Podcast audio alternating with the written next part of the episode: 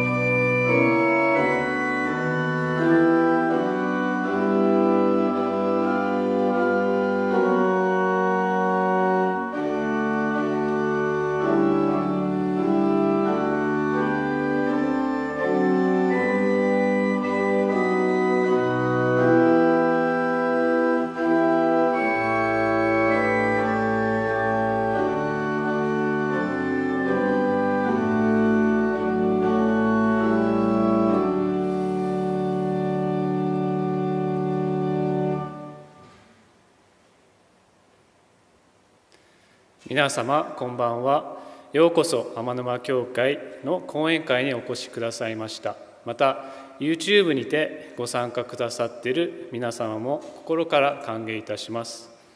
本日のお話は天沼教会牧師の東清牧師によって死と向き合うと題してお話をしていただきます。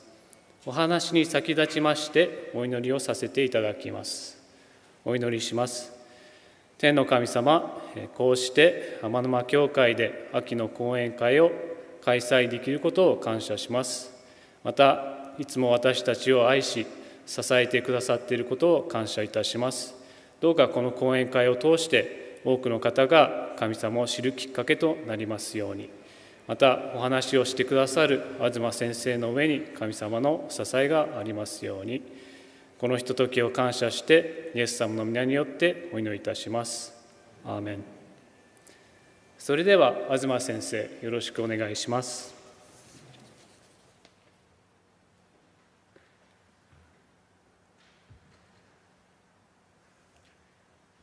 皆様こんばんは。ただいまご紹介に預かりました天沼教会の牧師をしております東清と申します。どうぞよろしくお願いいたします。とても緊張しております。なぜ緊張しているかという理由はたくさんあるんですけれどもこれまで金土とですねお話をしてきた先輩の牧師またチャプレンの先生方のお話がですねとても知的で穏やかでまた深いお話を私も皆様と一緒に聞かせていただいてですねそれに対して自分は果たして大丈夫だろうかというふうにですねあの思いながら今日を迎えました。まあ、これまでお話をしてこられた3名の牧師チャプレンの先生のお話が高級料亭の高級料理のコース料理だとするならばおそらく私のお話はですねファストフードのハンバーガーのようなですねそういうものだと思いますしかしながらそういうジャンクフードファストフードのハンバーガーもですねよく噛んで食べたら美味しいものだと私は思います。何を申し上げたいかと言いますと至りませんが最後まで温かい眼差しでですねこの講演会をお聞きいただきたいと思っております。どうぞよろしくお願いいたします。そしてそれと同時に今日この死と向き合うというテーマをご存知でですねこの場所にまた YouTube で講演会をご覧なさっている方々に敬意を表したいと思います。この4回の講演会の中で一番重いテーマだと思うんですね。考えたくもない想像したくもないそういうものだと思いますけれどもしかしこれは誰しもが直面する問題であるとしてきっと皆様はこの場所にまた YouTube でですねご覧なさっているのだと思います。今日皆様とご一緒にこの死と向き合うということをこの私たちが信じている聖書という言葉がどのように教えているのかということをご一緒に確認してまいりたいと思います。導入としてですねある一つの4コマ漫画をですね紹介したいと思います。皆様この4コマ漫画ご存知ですかね？3年ほど前大流行したインターネットで特にですね大流行した漫画なんですけれども「100日後に死ぬワニ」という作品がもう大変な話題になったんですね。少し物語を紹介します、えー、普通4コマ漫画というのは、えー、3, コマ ,3 コマ目までいろいろなお話がつながっていて最後4コマ目で読者をクスッと笑わせるようなですね非常にコンパクトな漫画だと思うんです。しかしこの100日後に死ぬワニは違うんですね。例えばこの、えー、漫画は最初の初日だったと思いますけれどもこのワニの生活をですね、えー、描いているんです。ただ普通にテレビを見て、えー、笑っていておしまい。というそういう絵本です、えー、漫画です。そしてその翌日、えー、その翌日は、えー、テレビを、えー、テレビショッピングを見ているんですね。えそして、えー、この布団は気持ちよさそうだなという布団を見て「あもしもしこの布団買いたいです」と言うんです、まあ、そうすると「この布団は大変人気で1年かかります」と言われるんですけれども、まあ、1年ぐらいすぐ経つわというふうにですね、えー、言って、えー、はいじゃあよろしくお願いしますと答えるんです。さて先ほどのですね、えー、90先ほどの、えー最初の日のですねものに戻したいと思いますが皆様お気づきだと思います。この4コマ漫画の特徴は一番最後のですね一番下のところに死ぬまであと何日というのが書かれているのが一番の特徴なんです。このようなこの主人公のワニの非常に平凡なありふれたような毎日が繰り返されていくそういう物語なんです。そしてですねこれはこれが毎日毎日連載されていってついに99日目「お花が満開です」というのでこのワニは明日のお花見が楽しみだなというふうに言うんですけれどもこの死ぬまであと1日とありますねこのワニは100日目にこのお花見に行く途中に交通事故であっけなく死んでしまうっていうですね最後から最後まで非常に情緒的なものは一切なくあっけなく終わっていくっていうそういう漫画なんですね。えー、この4コマ漫画はえー、若い人から、えー、年配の方までいろいろな方が目にしてですね、えー、大変な反響を呼んだそうです。特に小学生あるいは若い世代の人たちはですねこの漫画を通して自分もいつかこのワニのようにありふれた日常の中であっけなく死んでしまうかもしれないということに目覚めてしまってですね夜も寝つけなくなってしまったという子どもたちもいたそうです子供でも大人でもあるいはおじいさんおばあさんであったとしても死というものと本気で向き合ったならば誰もが日頃は忘れているような恐怖というものを覚えるのではないかと私は思います。自分はいついつどうやって死んでしまうんだろうか、痛いんだろうかそしてその死の先に自分は一体どういう状況に置かれるんだろうか、まあ、そういうですね誰も答えを与えてくれない。スマートフォンも教えてくれない。そういう問題と向き合う時に私たちは恐れを覚えるものだと思うんです。そして私たち人類はまた特に日本人はですねこの死という恐怖から逃れるためにいろいろな方法を編み出してきました。特に代表的なのがこれだと思います。言霊信仰とですね皆様、えー、やってらっしゃる方ももしかしたらおられるかもしれません、え、この言霊信仰とは何かと言いますと口にしたことが現実に起こってしまうかもしれないというそういう信仰です、え、例えば代表的なのはですね「おしまい」という言葉は、えーまあ、本当はおしまいって正しいんですけれども「しまい」というのは縁起が悪い。開くの方が縁起がいいからお開きというので同じ意味になるとですね。スルメという食べ物がありますがスルというのはギャンブル博打で縁起が悪いから当たり目というとかですね、まあ、そういうふうに日本人は、えー、この縁起の悪い言葉っていうのをできるだけ避けようというふうにですね、えー、する文化があると思います。特に結婚式は、えー、皆様気を使う方いらっしゃいますよね、えー、例えば切るとか別れるとか、え離れるとかですね。そういう言葉はもう禁句ですよね。それが現実に起こってしまってはいけない。そしてこれもその一つだと思います。4階がないホテルや病院のエレベーターのボタン、まあ、実際に1階2階3階次は4階なんだけれども4という数字が死を連想させるのでそれは縁起が悪いから本当は4階なんだけれども5階と表すということがあると思います。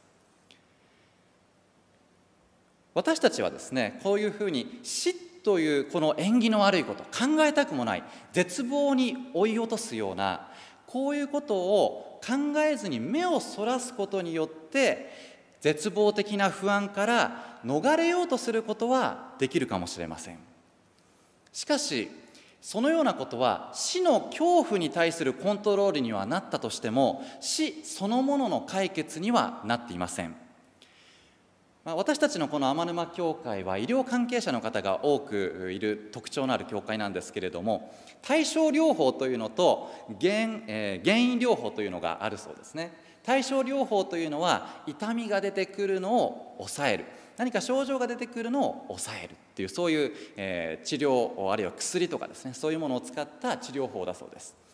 えー、いわ言ってみればですね死を考えないっていうのは、えー、対症療法です。しかしこれは根本的な治療にはなっていないわけですね。本当にその恐怖から抜け出すためには対症療法ではなく原因療法その根本的な原因を何とかしていく必要があります。そしてこの聖書という書物にはなんとその死に対する根本的な根源的な解決が表されているんです。そこで、え今日はですね、え2つのポイントで特に皆様にえこの聖書のメッセージをご紹介したいと思います。第一に聖書は死の原因をどういうふうに教えているのか人はなぜ死ぬのかということについて聖書が何と言ってるかということをご紹介したいと思います。そしてその上でですね聖書にはその上で永遠の命が私たちに神様から一人残らずプレゼントされているんだというその希望についてですねご紹介したいなと思います。では一つ目聖書は死の原因をどのように教えているのか。この死の原因について考えるにあたりそもそもこの命の源が何なのかどこにあるのかというところから考えたいと思います。皆様は野球がお好きでしょうか？今年のセ・リーグの優勝チームはヤクルトスワローズですね。えこの教会の主任牧師の近藤光健先生はヤクルトスワローズのですねファンなんだそうなんですけれども近藤先生おめでとうございます。え本当にですね私は別のチームの応援をしているので非常に悔しい思いをいたしました。ところでこのスワローズというチームですねえこのマスコットとなっているスワローというですね生き物鳥はえー、何の鳥か皆様ご存知だと思います。スワローとはツバメですね。ちょっとこのツバメという生き物からですね、えー、この私たちの命の源ということをちょっと考えてみたいと思うんです。ツバメという生き物がプロ野球のですね他のチームはタイガースとかですねライオンズとかちょっと強そうな生き物とかそういうものをマスコットにしている中でちょっと意外な生き物だと思うんです。しかしこのツバメっていうのはですね、えー、決して侮ってはいけない生き物です。普段は普通の時はですね飛んでいる時は時速50キロのスピードで、えー、空を飛んでいるんですね。そして獲物から逃げて急降下している時なんかはなんと時速200キロで飛ぶもう超高速の生き物なんです。ただし鳥の中にはツバメよりも速く飛ぶ鳥はいくつもあります。じゃあこのツバメの最大の特徴は何か皆様ご存知でしょうか？それはですね時速100キロ200キロの猛スピードで飛びながら途中で急旋回ですね、えー、こっちに行きたいっていう時に大巻きに曲がるのではなくて急旋回することができるっていうのがこのツバメの特徴なんだそうです。剣道の技にもツバメ返しっていう技がありますよね。こっちに切ったと思ったら切った瞬間にもう一回切るってですね。そういうそういう技が、えー、あるそうです。二連撃ですね。あるそうなんですけれども、えー、このような特徴があるです。速くてすばしっこい。このツバメの急旋回に興味を持ったのがアメリカの軍事研究をしている戦闘機のメーカーでした。まあ、もしかしたらこの中にはですね軍事研究とかそういうのはちょっとそういう話聞きたくないっていう方もいらっしゃるかもしれませんが、まあ、その軍事研究の良し悪しっていうのはまた脇に置いて考えてですねそういうところに身を投じている方々というのはもう頭がもうものすごい切れるエリート集団なわけです。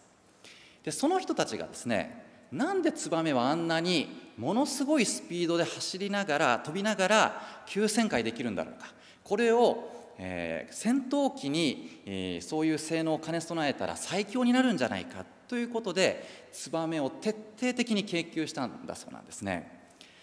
なぜツバメはそんなことができるのか。研究者たちの結論はツバメの尻尾です。今写真に出ていますけれども、えちょっと変わった尻尾をしてますね、え2つに分かれている。この2つに分かれている尾ひれがどうやら超高速で飛びながら急旋回ができるということが分かったそうです。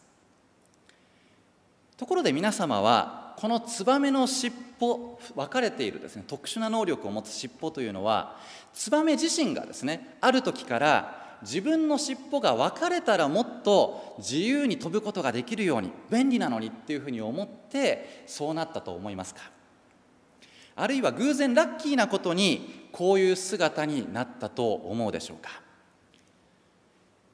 優れたデザインの背後には優れたデザイナーがいると考えるのが当たり前だと思うんですね。優れた作者の背後には優れた作品優れた、えー、作者の作品の背後には優れた作者がいると考えるのが自然だと思うんです。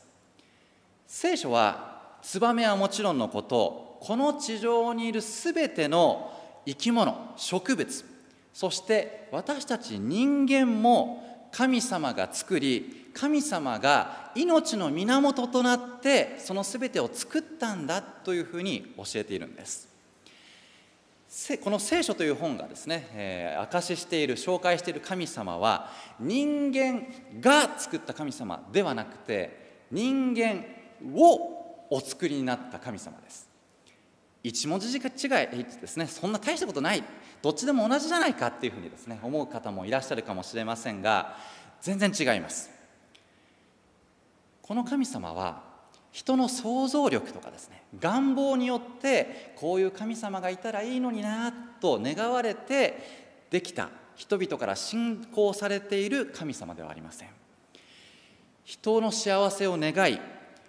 人の幸せを願ってですねこの地上の最高傑作として私たちを作り命を今も与え続けているのがその聖書が証しする神様なんです。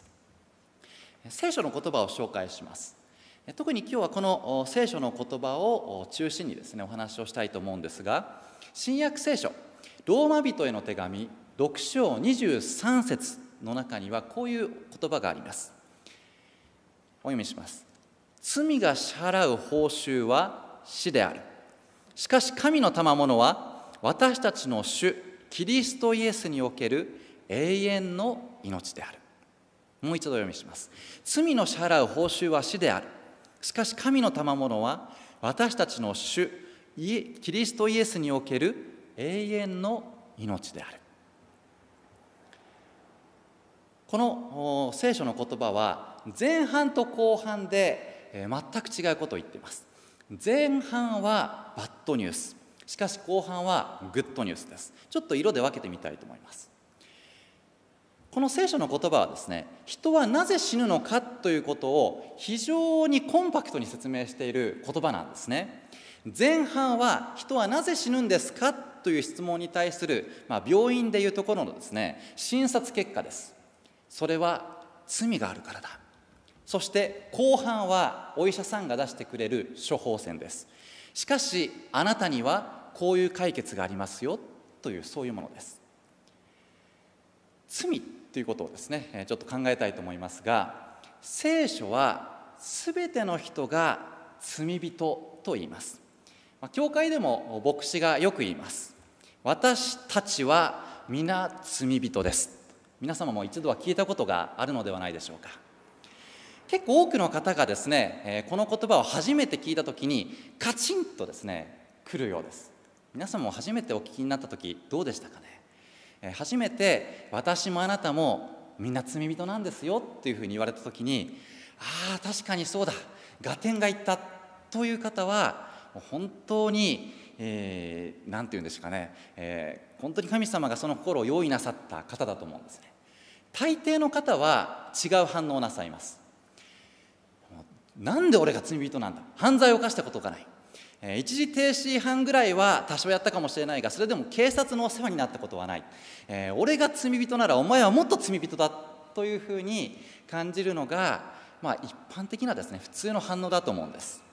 しかしこれはですねちょっと誤解なんです、えー、聖書が言う罪というのは世間一般で言う犯罪者とか極悪人とかですね。もうみんな極悪人だっていうそういう意味ではありません。世間一般でいう罪と聖書を読む時に読む罪っていうのはですねちょっと違う意味だというふうに分けて考えられる必要があります。ま、ちょっとですねこの、えー、なぜ聖書を読む時に違う意味になるのかっていうことをですね最近知ったことであこれはいい例え話だなと思ったものがありましたのでちょっと紹介します。私は決して法学部を出ていません。法学の素人ですが、えー、ある法律に詳しい人がですねこういうふうに言っていました。善意悪意という言葉がありますね、えー、善意というのは良い、えまあ、動機えー、っていうんでしょうかね。あるいは悪意というのは悪い思い悪い動機、まあえ、普通の言葉だと思います。しかしこれが法律家の間で交わされる時にちょっとですね世間一般の意味と変わるようです、えー、私ちょっと面白いと思いましたので紹介します。法律家の間でこの話が交わされる時にですね善意っていうのはどうやらある事情を知らないこと。悪意というのはある事情を知っていることという意味があるんだそうです。例えば時々起こる事件ですね。食べ物の産地を偽装するという犯罪がしばしば行われることがあります。本当は外国産の食材なのに国産と表記してお客さんに提供する。えー、その時にですね産地が本当は違うことを知りながらもお店の人が食べ物を出したならばそれは悪意によって出した。しかし産地が違うことを店側が知らない知りようもないという時に、えー、裁判所とかですね法廷の中ではいや違います。彼は善意によって出したんです。というふうにですね説明をするんだそうです。まあ、これはいろんなことで言います。政治家が違法な献金を受け取った時にもいや知らなかったという時にはこれは善意で受け取ったんですと言うんです。つまり法律家同士で善意という言葉が行われると、えー、交わされる時にはそこには良い動機という意味がありません。それと同じように聖書を読む時に罪っていう言葉が出てきたらですねこれはちょっと私たちが世間一般で言う罪とは違うんだってちょっと切り替えていただきたいんですね。世間一般ではおそらく犯罪法律を破ることとして説明されます。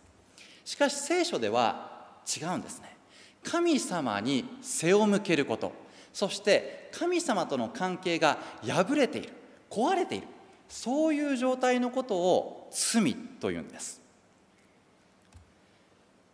私は言葉にとても興味がありますが罪という言葉の漢字の成り立ちはこの罪の意味を非常によく表しています。え、聖書ととても似てるなと思うのはですねこの「罪」という言葉は一番右側の状態を表している象形文字なんですがこれは2人の人が背を向け合っている状態を表しているんですね。これがだんだんだんだん漢字の成り立ちとして今の罪というものになっているようです。繰り返しになりますが聖書が教える私たちは罪人というのは私たちが日本人がイメージする犯罪ではありません神様との関係が本来の愛と愛の関係温かい関係お互いを信頼している関係そういうものとは真逆の神様に対して、えー、背を向けている。神様なんて知らない。俺に何の関係があるんだ、えー、そういう状態のことを罪というんです。ちょっとですね、えー、話は変わりますけれども私のですね親不孝エピソードをちょっとお話ししたいと思います。えー、私は小学生や中学生の時だったと思うんですけれども、まあ、思春期でですね、え、反抗期の時に、ま、親に憎まれ口を叩くことがありました、まあ、正直なことを申し上げますと今でも半ば反抗期でですね親に対してはちょっと冷たくてですね、えー、親からは、えあんたは外面だけはいいというふうにですね言われることがあります、まあ、この YouTube をうちの母も今日見ているみたいなので、えー、ちょっとどうしようかなと思いながらなんですがちょっとその時の出来事をですね紹介します。えー、いろんな母とのですねやり取りでもうああでもないこうでもないとですね、えー、応酬を言葉の応酬をしていた時にですね私が心の奥底では思っていませんでしたが、えー、もう言ってやろうと思って言った言葉があるんですね。俺は俺はこんな家じゃなくてまる君のお家で生まれたかった。というふうにですね言ったことがあります、えー、とても後悔しています、えー、皆様特にお子様がいらっしゃる方がこの中にはおられると思うんですけれどももしも皆様のお子様がこういう言葉を言ったら皆さんどういうふうにお感じになりますかね？それまで母とですねもう鬼のような形相でああでもないこうでもないというふうにですね言っていたのが嘘であるかのようにですねこの言葉を発した瞬間のですね母の悲しみの表情と氷固まったようなですねそういう反応っていうのはですね、え今でも私は覚えています、ま、これは間違いなくこれは親不幸ですよね、えこんな家で生まれたくなかったっていうのは最低な言葉だと思います。ただし私たちもこの天の神様に対して命の与え主である神様に対してこのような態度をとってしまうことはあるんじゃないでしょうか。神そんなの知らない。俺が神だ。とかですね、まあ、そこまで言わなくても神結構です。間に合ってます。迷惑です。あっち行ってください。というような感覚に陥ることがあるんじゃないでしょうか。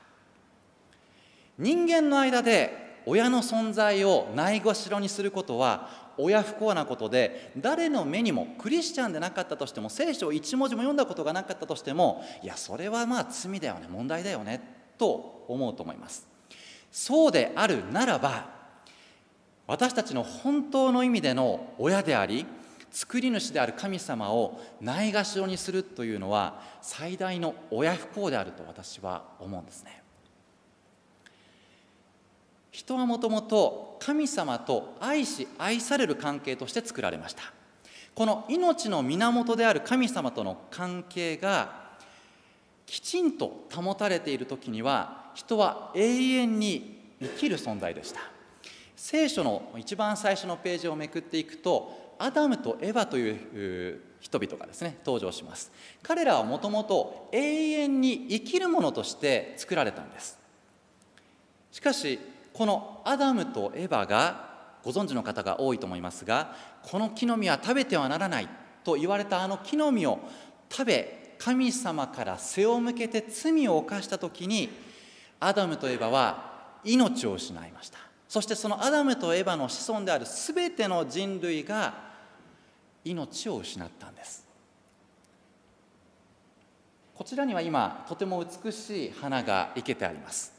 この天沼教会には本当にお花に長けているですねそういう方がいらっしゃって玄関やまたこのチャペルの中にはですね美しい花が飾られています。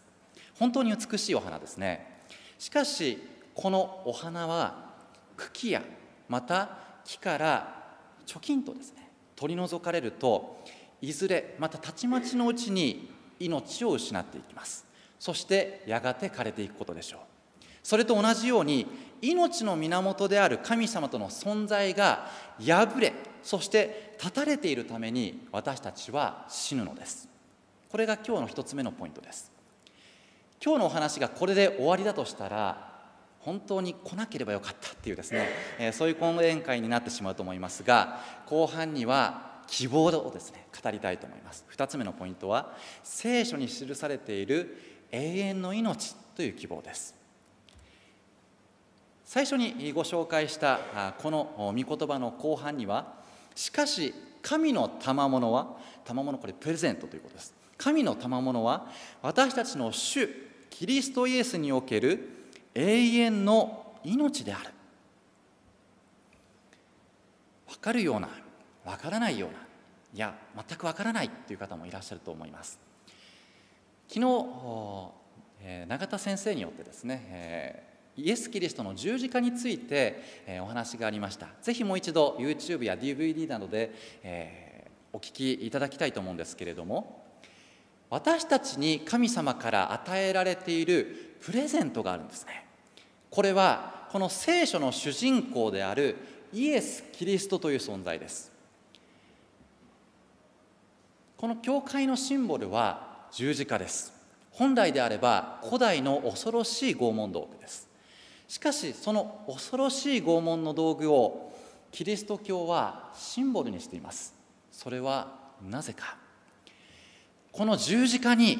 私たちの希望があるからなんですね。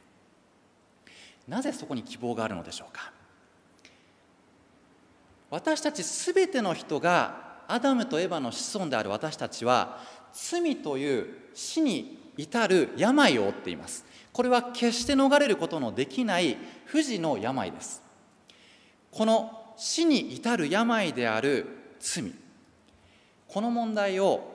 私たちの神であるイエス・キリストが天から下ってきて人として生まれてそして全く罪のない存在として今から2000年前に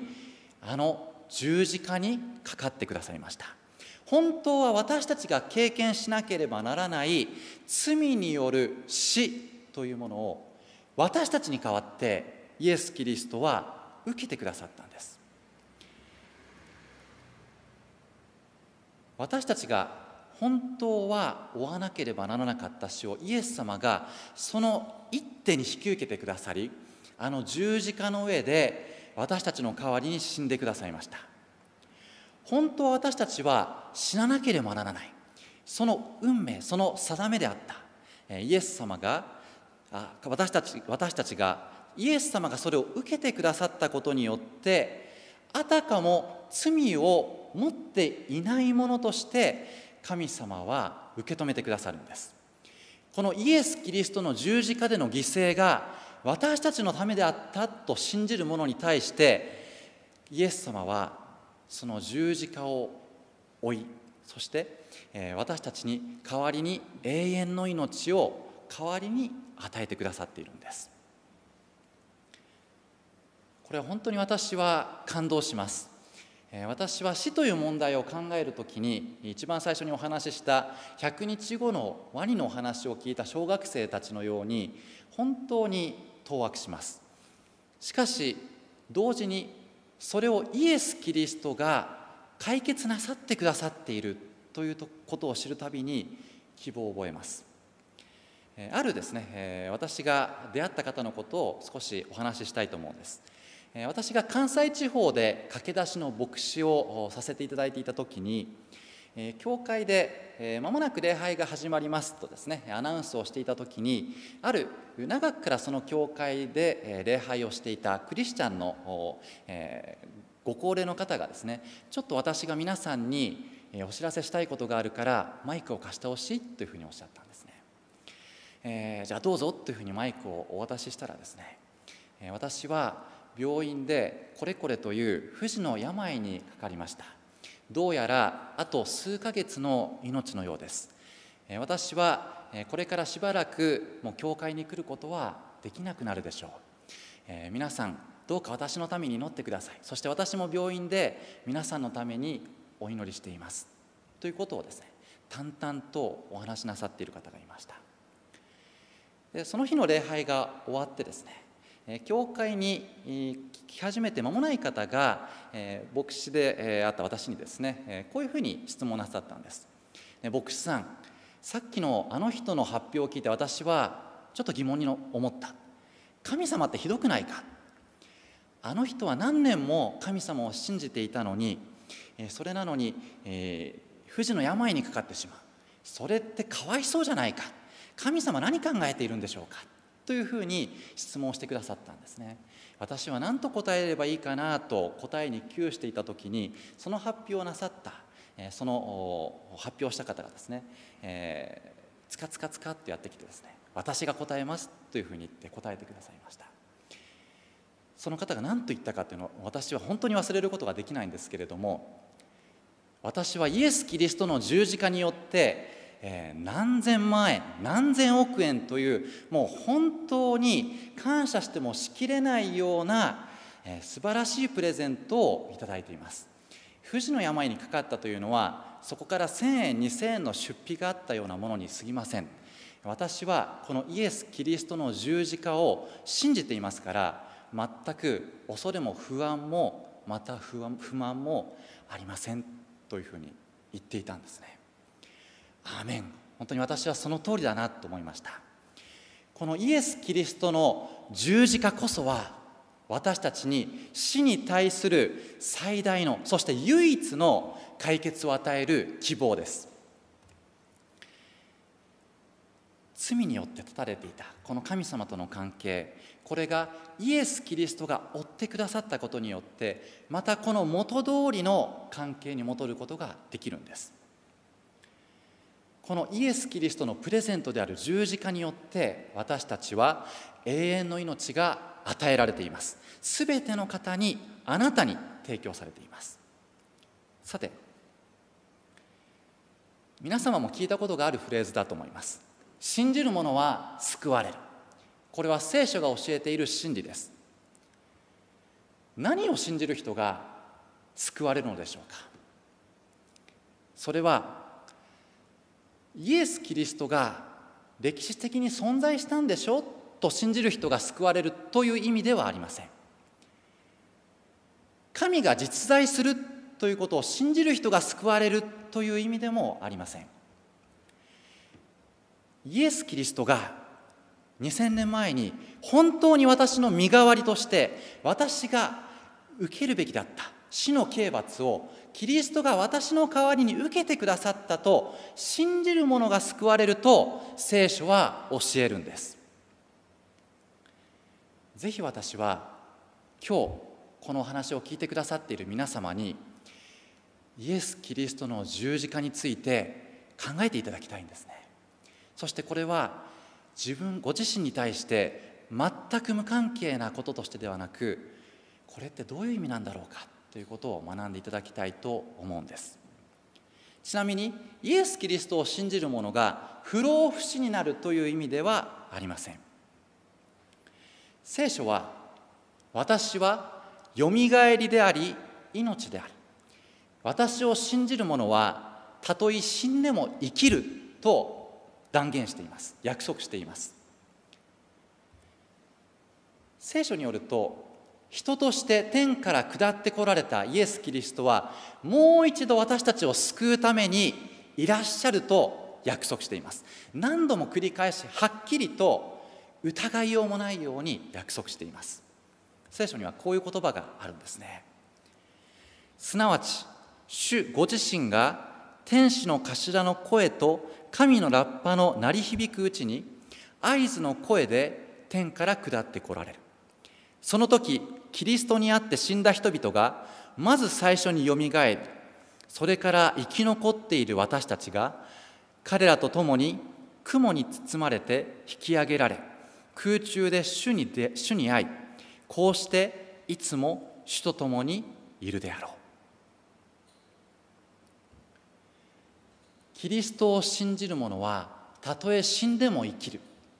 それはキリストを信じて亡くなった方にとってですねその死というのはひとときの眠りに過ぎません。もう自分は間もなく眠りにつくなとですね息を引き取っていった方は聖書はその息を引き取った状態を死は眠りというふうに教えています。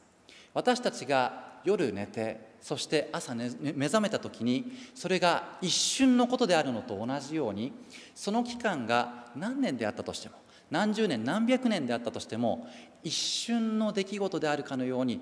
パッと目を開いた次の瞬間はイエス・キリストと共に天に引き上げられてそして私たちは永遠に生きるものとして天国で暮らすことになるんです。聖書はえ、大体前半の3分の2がですね、え、旧約聖書。後半の約3分の1を新約聖書と言います。旧約聖書の約この約は約束の約です。いずれあなた方のために十字架であなた方を救う救い主が与えられますよというのが旧約聖書。古い約束です。これはすでに実現しました。そして新しい約新約というのはいずれイエス・キリストが私たちを天国に迎え入れるために来てくださるという約束です。私はこの約束を心から信じています。最後にですね私の家族私の父についてこの死と向き合うということをですね考える時にお話をしたいと思います。これがですね今写真に写っているのが私の両親です。え沖縄のですね、え出身で、え長く、えー教会のこの天沼教会の系列の三育というですねえ中学校高校などの食堂でですね40年ほど勤務をしておりました。え私の父がですねこの三育茨城県にあった三育の中学校というですねえところで食堂で勤務しえ来年にはいよいよ定年退職というのがですね迫った時の出来事です。ある時期からですねえどうもお腹の調子がおかしいというのでえ近くの病院にかかったところこれはただごとではないから大きな病院で精密検査を受けてくださいと紹介状をもらいました。そして精密検査を受けたところですね医師から衝撃的な宣告を受けたんです。それはあなたは末期がんです。ステージ4です。もうこのがんは手の施しようがありませんという宣告でした。定年退職したら沖縄に帰ってどの辺りに住もうかとかですね。今まで自由に時間を過ごせなかった分こういう楽しみをしたいっていうことをですねいろいろ計画を練っていた父にとってまさに寝耳に水のことでした。そして家族私たちですね家族にとってももちろんそれは寝耳に水のことでした。ちょっと先ほどの写真に戻りますけれども少し父はですね、えー割と肥満体質といいますか、えーお腹が出ていたですねそういう父だったんですけれども、えー、がんになってですね、えーみるみるうちに、えー痩せ細っていって、えーついにはですね沖縄にあるこの教会の系列のホスピスに入っていきました。えちなみにこれはあ父のですねホスピスでのお入院の時のですね初孫私の姉の子供が生まれた時の、えー抱っこしている時のお写真です、えーまあ、ちなみにちょうどその頃私はあ妻とお婚約をして、えいよいよ半年後にえ結婚式という時期をですねえ迎えていました。私はこの死と向き合っている方の感情心情というのをはっきりとですねもちろん私は直面したことがありませんからわからないんですけれども病気が進みもう間もなく、えー寿命余命は何ヶ月だと思いますっていう日が近づいて来るにつれてですね私の父はどんどんイライラしてそしてそれを周囲にぶつけるようになっていきました。私の父はほとんど怒りを表さないタイプの人間だったと私は覚えているんですけれども、病院のスタッフに対してもですねまた家族に対しても大声を上げて、えー切れてしまうということが何度もありました、時々お見舞いに行くとですねホスピスの方からはあなたのお父さんは日頃から怒りっぽい方ですか？というふうに聞かれて聞かれた時にですねあ本当に怒りっぽくなっているんだなと思ったんです。えこれはおそらく死と向き合う時に本当にその直面している方の心情だと思うんですね。イライライライラ。毎日え周りが何と声をかけようかでも放置しておくわけにはいかないとですね気を使っている中である教会の人がですね私が知っている牧師にお見舞いに行ってもらってお祈りをしてもらったらどうですか？というふうにお勧めをしてくださいました。韓国人のですねえ牧師の方です。今日この場所にはあ牧師のお方もいらっしゃいますがもし、えまあ、あなたが、えーまあ、牧師としてあるいは皆様が、えー牧師として皆さ、えーそのお死と向き合っている方のところにお見舞いに行ったらどういうふうに声をかけたりあるいはお祈りをしたりなさるでしょうか。私だったらですね、えーじゃあ最後にお祈りしましょうねという時にどうかこの病が癒されますようにと祈ってそこから出ていくような気がします。しかしこの牧師は本当にすごいなと思いました。こういうふうに祈りました。要約していますがこういうお祈りです。あまず最初にこういうふうに宣言したんですね。私はあなたの病気が治るために来たのではありません。すごい言葉だなと思いますが続きます。あなたが永遠の命を得るためのお手伝いに来ましたと言ったんです。あなたは今自分の胸の内に後悔している出来事はありませんか？あの罪はまだ許されていないと思っている出来事はありませんか？今日はその出来事を神様に許してもらうためにそのためだけにお祈りしましょうというふうにですね声をかけてくださったんです。どうやらその言葉を受けて父はですね自分はお母さんに対して本当にひどい、えー、父親に対してですね。父親に対して、えー、ひどい言葉を何度もかけてしまった。その父親ももう死んでしまってとても後悔しているというですねことを、えー、言い始めました。そしてその自分は後悔しているということを言いながらですねだんだんだんだん涙を流し始めたそうです。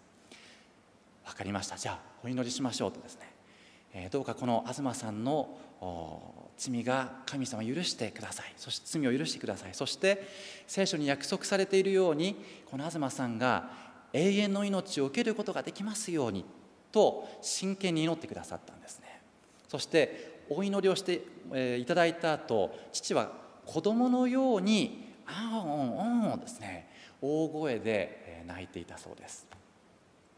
それからですね私の父は全く変わりました。いろいろな自分はそういえばあの人にまだ謝っていない。あの出来事を清算していない。っていうのをですね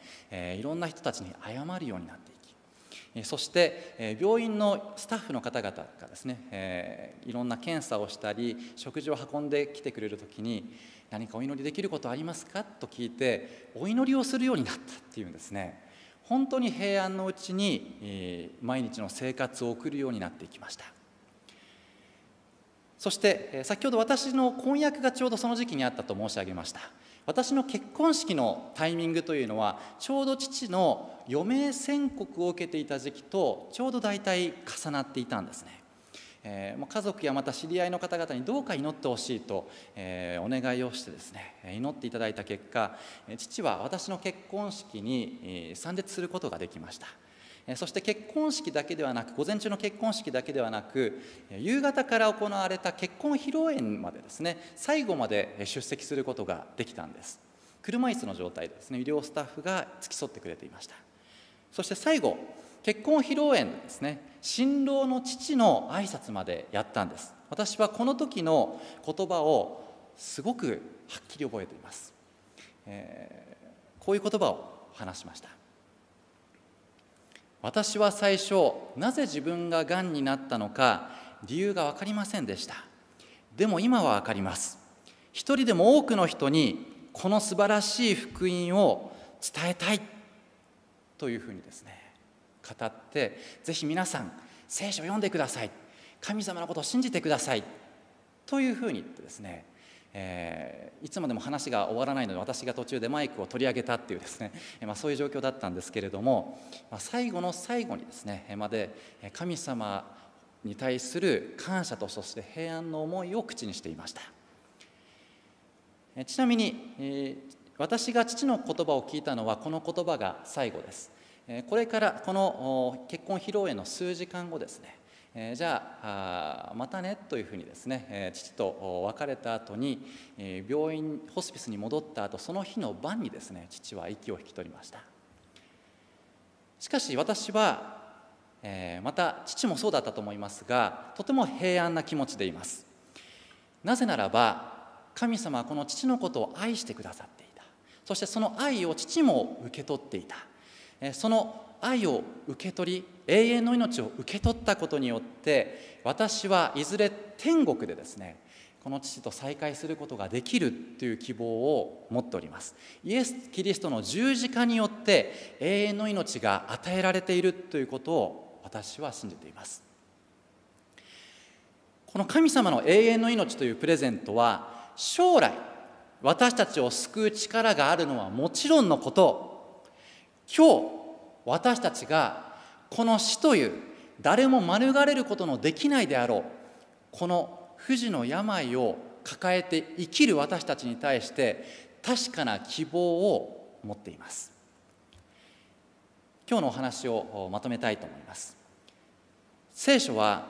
死の原因は罪であると教えています。そして聖書に記されている永遠の命こそが私たちにとっての最大の希望です。私が知る限りクリスチャンであることの幸い祝福の一つは死に対する恐れや恐怖がとても小さいというものだと思います。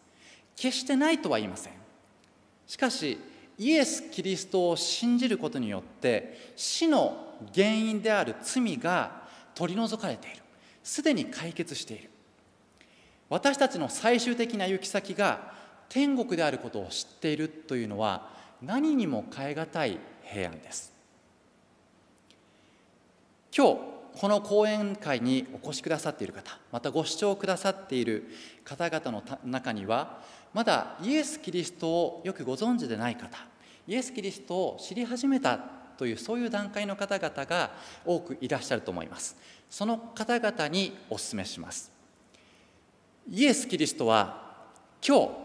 今あなたの心の扉を叩いています。どうか私を信じてください。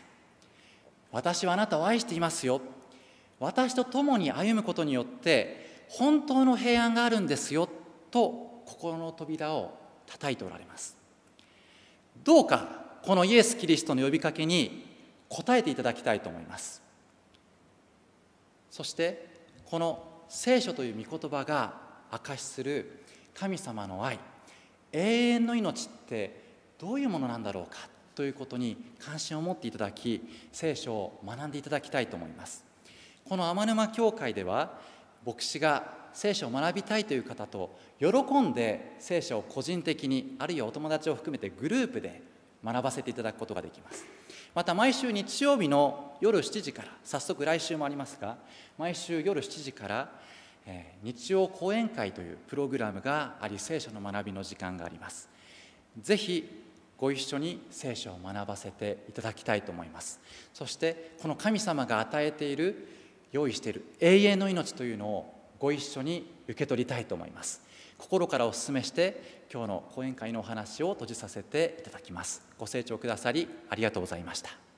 それではお祈りをさせていただきます。天の父なる神様今日そしてこの3日間の講演会をあなたが豊かに祝福し守り導いてくださいましたことを感謝いたします。私たちの人生には楽しい時また喜びを感じることが多くあります。神様感謝します。そしてその一方で私たちの人生の中では病がありまた生きる苦しみがあり老いる老いを老いを実感することがありまた死と向き合わなければならないそのような苦悩が時にあります。そのような私たちに対してイエス・キリストが私たちのために十字架にかかってくださったことにより私たちに永遠の命という希望が用意されていることを神様心から感謝いたします。どうか私たちが今今日この瞬間にこの神様が私たちにプレゼントしてくださっている永遠の命を共に受け取ることができますようにお導きください。そしてこのお話を聞いてくださっているすべての方が心穏やかに平安のうちにこの世の生涯を豊かに全うしていくことができますよう神様どうぞお支えください。この祈りをイエス・キリストのお名前を通してお祈りいたします。アーメン。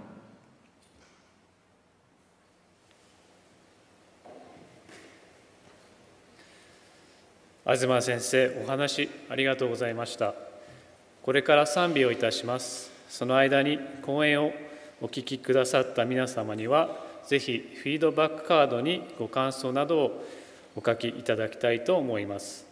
もしフィードバックカードをお持ちでない方がいらっしゃいましたらお近くの係のものまでお知らせください。